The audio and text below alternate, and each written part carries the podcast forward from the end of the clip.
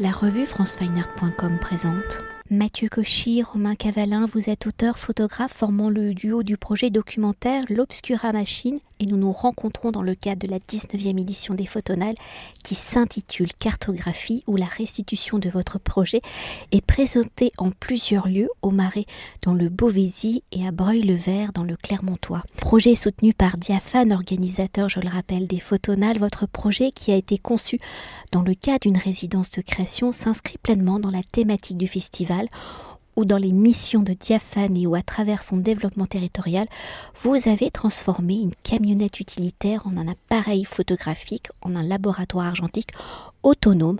Et je précise, on réalise notre interview installé à l'intérieur où pendant deux années, vous avez sillonné une partie des Hauts-de-France avec le territoire du Beauvaisis, du Clermontois, mais aussi de la baie de Somme, mais ça, c'est un autre chapitre. Alors, quand on connaît la mission de Diaphane dans le territoire des Hauts-de-France, et plus exactement de la Picardie, qui est de présenter la diversité de l'image photographique sur l'ensemble de son territoire, en dialogue avec Fred Boucher, directeur de Diaphane, quelles ont été vos réflexions pour construire ce projet autour de la fabrication de l'image, de mettre le public rencontré au centre de la création et du processus de fabrication de celle-ci? Alors qui prend la parole en premier? Romain. Effectivement, le projet est né de l'envie de, parler des gens et surtout avec.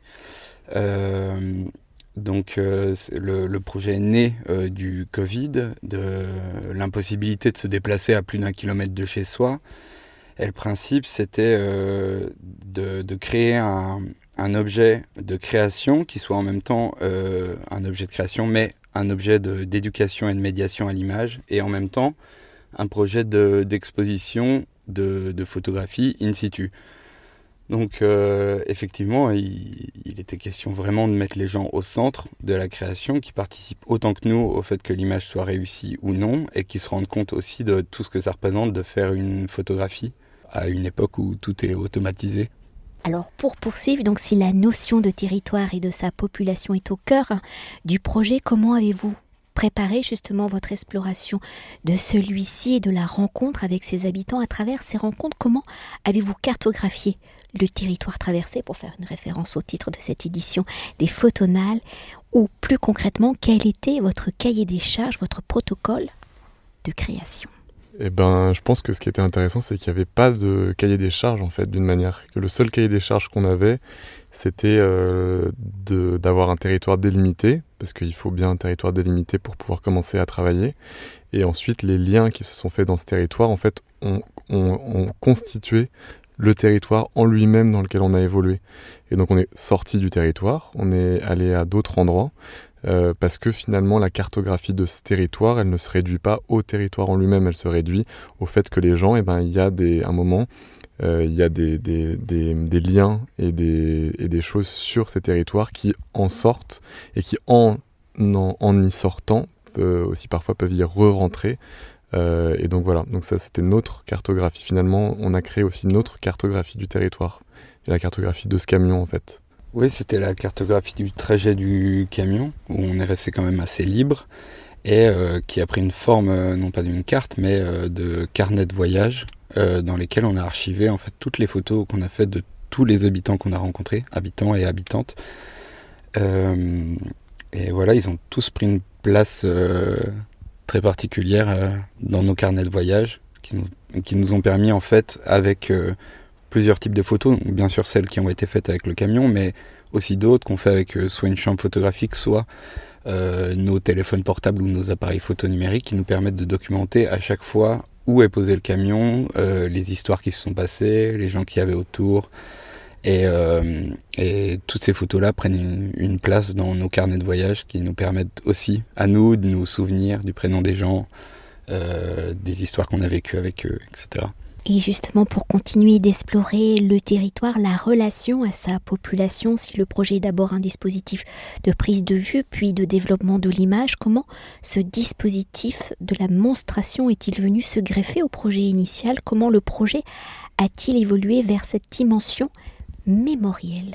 Encore une fois, je pense que ça a été par rapport aux gens qu'on a rencontrés sur le territoire et qui par la rencontre, nous ont raconté des histoires, ils nous ont raconté leurs histoires. Alors la question, elle a été assez rapidement de savoir euh, comment raconter ces histoires-là. Et ça, photographiquement, bah, on a des moyens de le faire puisque euh, on a des portraits, on a des hum, paysages, on a des, lieux et euh, on a des documents aussi. Et on met en relation toutes ces choses-là ensemble. Et ça, ça crée une histoire. Et aussi en ouvrant notre processus de travail à d'autres personnes, parce qu'on a aussi travaillé avec par exemple une ingénieure du son qui, aussi, qui fait de la création de podcasts et ben elle, elle a pu enregistrer les gens et finalement le, ces histoires sonores ont finalement constitué aussi euh, dans cette cartographie, ont constitué aussi des points de documentation et de narration euh, dans toute cette histoire qu'on racontait. Je poursuis dans cette euh, dimension, enfin, dans ma question, j'évoque comme une autre dimension du projet, mais j'ai l'impression que c'est un fil conducteur. Si notre monde contemporain est construit à travers l'omniprésence de l'image, la notion de fabrication de l'image est généralement un pan abstrait de celle-ci où le regardeur n'a toujours pas conscience des enjeux, des messages, des codes que l'image peut véhiculer. Alors comment les habitants rencontrés, photographiés ont-ils reçu ce projet? On l'a évoqué, hein, ils l'ont très très bien reçu, au-delà de se faire photographier dans cette relation au territoire, comment ont-ils participé à la construction du projet? On l'a déjà abordé, mais comment ont-ils pris conscience de l'importance de l'image dans la transmission d'un territoire, d'un patrimoine, de sa mémoire? Les habitants ont fait, comme nous d'ailleurs, expérience euh, du territoire et de leur propre image, c'est-à-dire qu'ils ont pu rentrer à l'intérieur du camion et donc euh, de, découvrir en fait comment euh, l'image passait déjà à travers un certain nombre de filtres, que ce soit l'optique, les fils de couleur, etc. De voir que l'image était à l'envers, que c'était déjà une interprétation du réel. Et à travers cet appareil photo qui est en fait le plus simple appareil photo possible, c'est juste une boîte noire, un système optique et un support sensible. Euh, ils sont peut-être rendus compte de, en faisant l'expérience pour le coup, de qu'est-ce que ça, de qu'est-ce que l'image nécessitait. Euh, ah, je, vais la, refaire. Euh, que qu'est-ce que l'image implique en fait en termes de de, de, création, de, de développement, de comment l'image est interprétée. Et à travers, euh, à travers toutes ces choses, ils ont pu aussi déconstruire qu'est-ce qu'était une image et se rendre compte que c'était euh, dans tous les cas euh, plusieurs choses qui rentraient en compte dans la création de celle-ci. Et que c'était pas juste clic-clac, on a une photo de nous qui représente le réel ou c'est juste une interprétation de celui-ci à un moment donné dans, à travers une expérience qu'on vit avec eux. Nous, c'est vraiment comme ça qu'on y allait. On disait, est-ce que vous voulez faire une expérience photographique avec nous? On n'est pas, euh, on, leur vendait pas l'image parfaite euh, d'eux-mêmes, euh, nette, etc. Mais j'ai envie de rebondir parce que, ne serait-ce que par le dispositif, on imagine que vous avez, au-delà d'être des photographes, des auteurs photographes, des artistes, on imagine un rôle aussi de médiation. Et j'imagine la curiosité aussi des plus petits, mais aussi comme des plus grands face à l'instrument en lui-même. Bah, je pense que ce qui est important surtout à dire, c'est qu'on questionne beaucoup la question de l'utilité de l'image en fait. Et une image, euh, en, quoi et à quoi elle est utile. Et ce qui est intéressant, c'est que par exemple les photos, les portraits, les photos de famille, euh, les gens y voient une certaine utilité puisque c'est des photos qui, vont leur rappeler qu'ils étaient ensemble à un moment donné et qu'ils nous ont rencontrés aussi à un moment donné. Il euh, y a des photographes qui vont faire des photos de gens, et les gens ne verront jamais ces photos-là, et l'utilité, elle est euh, de montrer ça dans un musée ou de montrer ça dans une galerie ou de faire une exposition avec.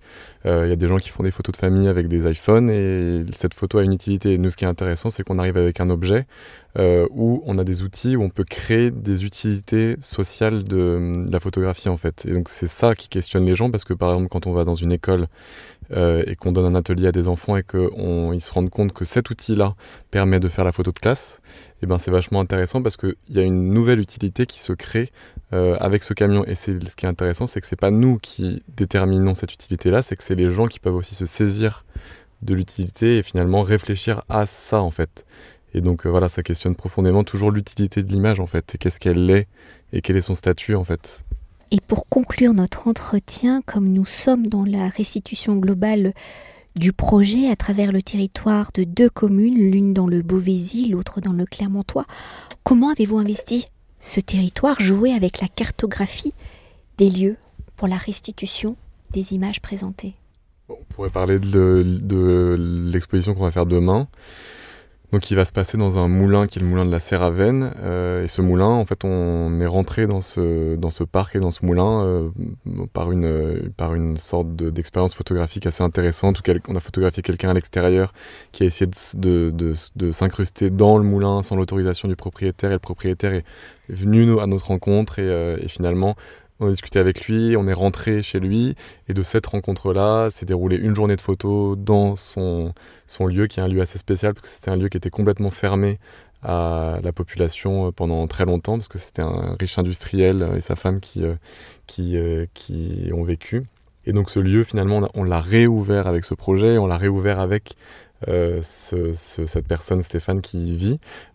Et de cette journée de photos est venue une deuxième journée de photos et vient cette exposition, en fait, qui finalement est tout autant partie du processus euh, que la première photo qu'on a faite en fait. Donc ce qui est intéressant, c'est que le processus s'arrête jamais à l'image, mais que le processus finalement, et par exemple Stéphane, donc il y aura une installation sonore qui sera, qui a été effectuée par Taïsia, euh, et Stéphane, le propriétaire, comme il est, c'est un geek qui travaille avec des, programmes, euh, il a créé une malde. Quand elle s'ouvre, le son sort. Donc, euh, donc finalement, les gens s'impliquent à leur niveau, quoi. Et c'est ça qui est vachement intéressant. Et je pense que cette exposition de demain à la très, montre très bien comment ce processus peut aboutir à un moment. Et à chaque fois, les lieux d'exposition qu'on choisit, bon, on les choisit pas vraiment, ils s'imposent à nous euh, c'est des lieux dans, lesquels on a évolué ou qu'on a vu, où on se serait dit ah ça euh, serait pas mal de faire une exposition ici parce que ça regroupe aussi tous les gens qu'on a rencontrés dans ce village-là. Et, euh, et, ça permet aussi de raconter l'histoire par le lieu, par l'environnement, pas seulement par la photo. Merci beaucoup. Merci à toi. Cet entretien a été réalisé par franceweiner.com.